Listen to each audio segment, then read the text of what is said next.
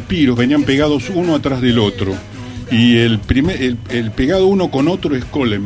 Protocolem es el primer eh, papiro, el primer papiro, que después, eh, con el tiempo, se... eh, Me, me expliqué bien, el primer papiro pegado. Sí, es me parece un poco. Colo es. A mí Colem me gusta es- dividir las palabras. Colo es. eh, viene de colem y que es eh, el, el- el pegado uno con otro. Ahí va. Y, Eh, pro- el- y proto es primero. y proto primero. Entonces eh, es el primer papiro pegado. Pero bueno, no importa, no vamos a agarrar griego ahora. Lo que lo que sí es. Siempre es- es eh, muy lindo volver Vos sabés que el protocolo fue muy importante en muchas cosas y fue. eh, eh, guió la, la humanidad en un montón de aspectos. Por ejemplo, eh, en las cortes, ¿no? Eh, algo interesante del protocolo era todo lo que había que hacer eh, para atender al rey, las genuflexiones.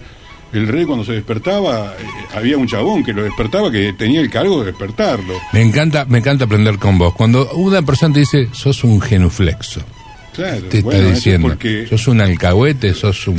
Y ¿con bueno, cuál- viene el, as- el asunto de chupamedia. Chupamedia. Bueno, vamos a tocar un poco- Chupamedia. Vamos a, vamos a tocar. Chupamedia. Chupamedia no tiene una etimología clara. ¿Ah, no? Clara. No, no, no. Chupamedia no.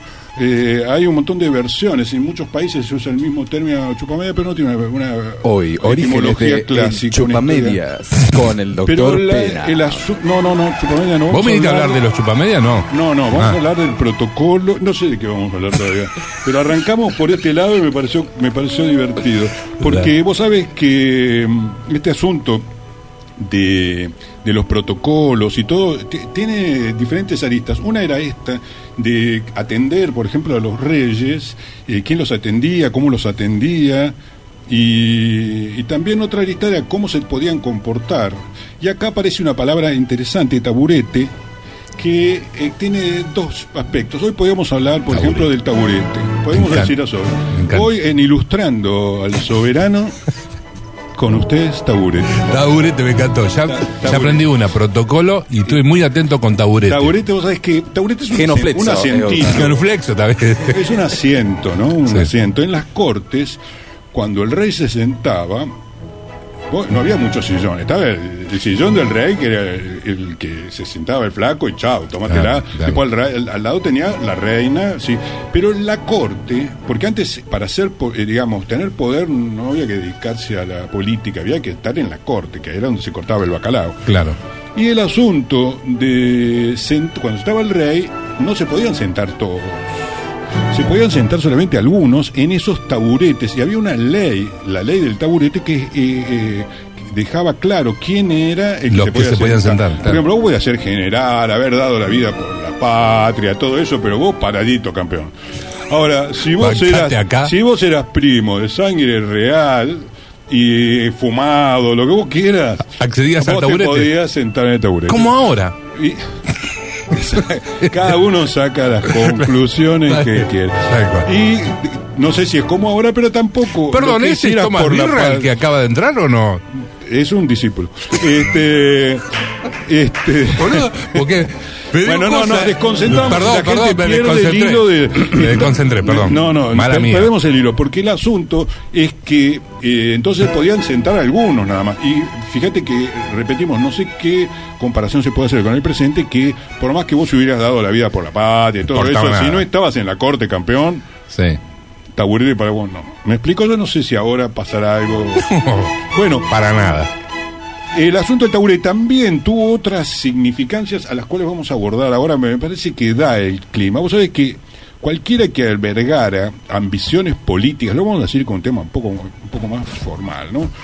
Cualquiera que mirara este, ambiciones políticas en la Inglaterra del siglo XVI, durante el reinado, en aquella época estaba eh, Enrique VIII, me parece, tenía que aspirar a posiciones eh, cortesanas. Entonces, el, eh, ¿cómo entrabas vos? Si ya no eras pariente, no tenías... Sí. Por ejemplo, los más íntimos eran los mozos de cámara. No solo eran amigotes de Enrique, en ese caso sería, sino los, ayu- lo ayudaban a vestirse.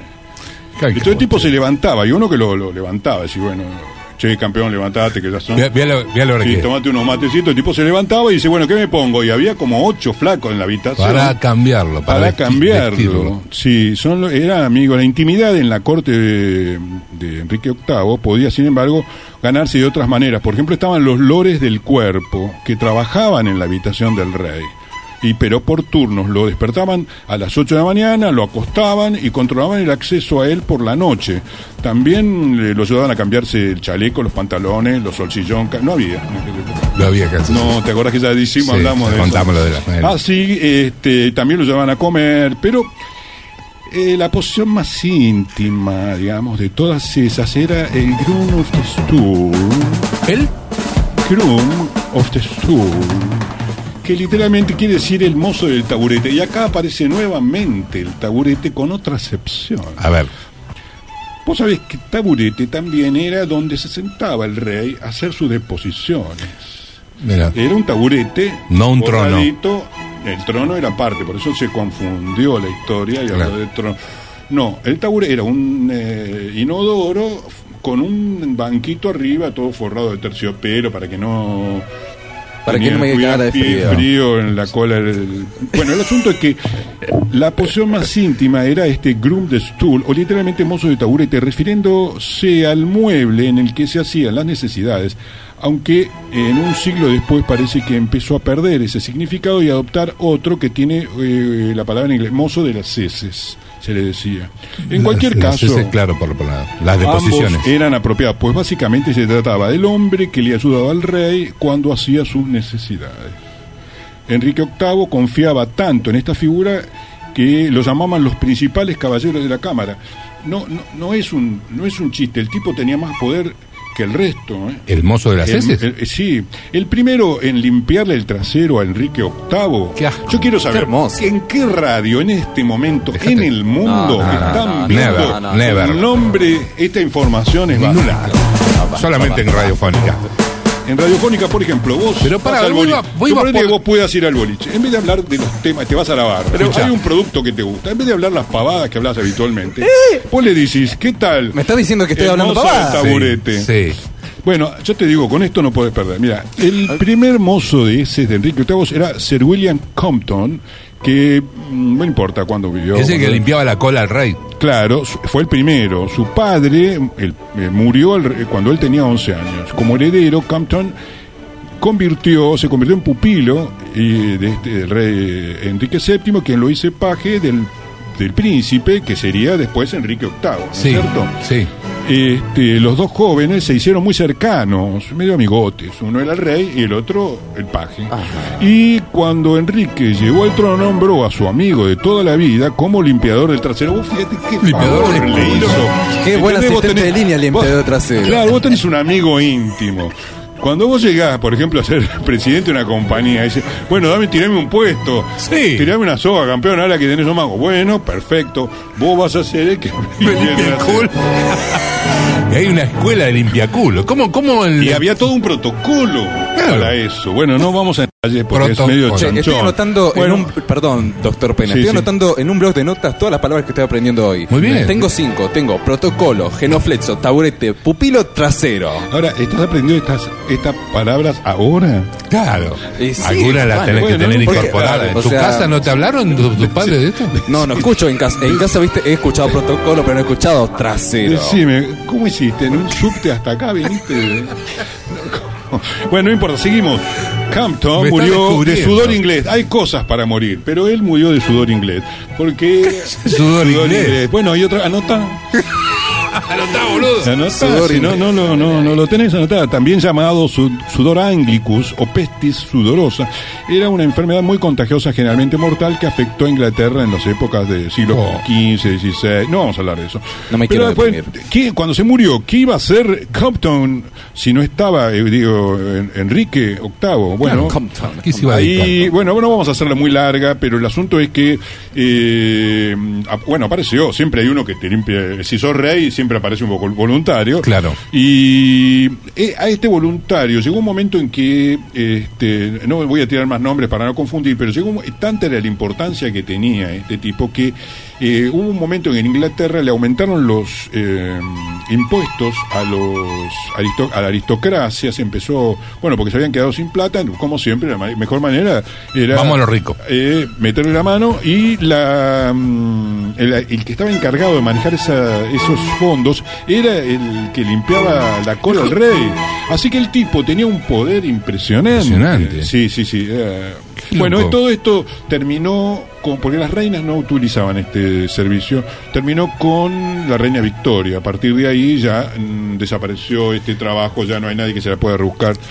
Limpiando culo. De Pero- esa forma. Pero yo he visto películas donde visten a las reinas también. Sí, las viste, viste, sí, pero no limpian la cola. Ah, no limpian. No, no, ahí es otro tema, ¿eh? porque ese tema también. Lo que pasa es que hay, hay un límite en dónde empieza la chanchería y dónde está eh, Totalmente. la cosa. Entonces yo no quiero Sí. abordar más tiempo, porque si no es un garrón. Ha- Hablando de eso. Garrón. Vamos de vuelta. dónde viene garrón? Vamos de vuelta. Blog de notas. Protocolo, genoflexo, taburete, pupilo, trasero. Sudor en inglés o como bien se dice, sudor en inglés o como era. No, no, no. No, ya ¿Cómo está. No? No, ¿Cómo ya fue. Ya fue. Pero profe, profe. No, si no estás No, atento, pibe, Y- jodete. Estás perdiendo el Claro. tiempo. ¿eh?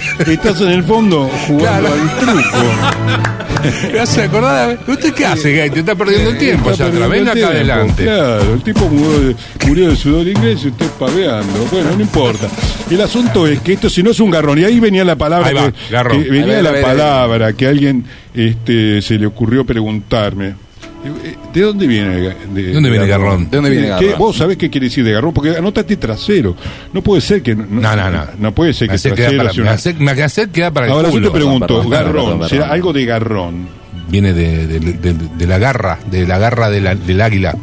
Vos, campeón, peste y sudorosa era el asunto. Peste pero ahora. sudorosa. Sí, ¿Entra- te- entra en el examen eso? Sí, sí. Bueno, no, pero no me gusta dejar preguntas libres. Sueltas. Bueno, el garrón, este, todos sabemos que es eh, cuando algo. eh, esa- ¿Qué garrón me comí?